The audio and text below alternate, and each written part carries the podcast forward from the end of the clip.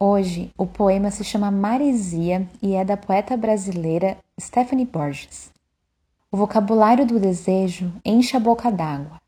Respira para que o corpo não tropece nas palavras que voltam a ter gosto. Agora o sal é sutil. Depois do mergulho é inevitável lamber os lábios. A alegria de chegar de mansinho, descobrir a temperatura com os pés, Saber entrar pedindo licença, batendo cabeça, avançando de lado para que a onda te atravesse. Equilibrar-se gingando, sim. É uma dança. Os músculos sabem de cor essa língua nativa, submersa, aparentemente esquecida.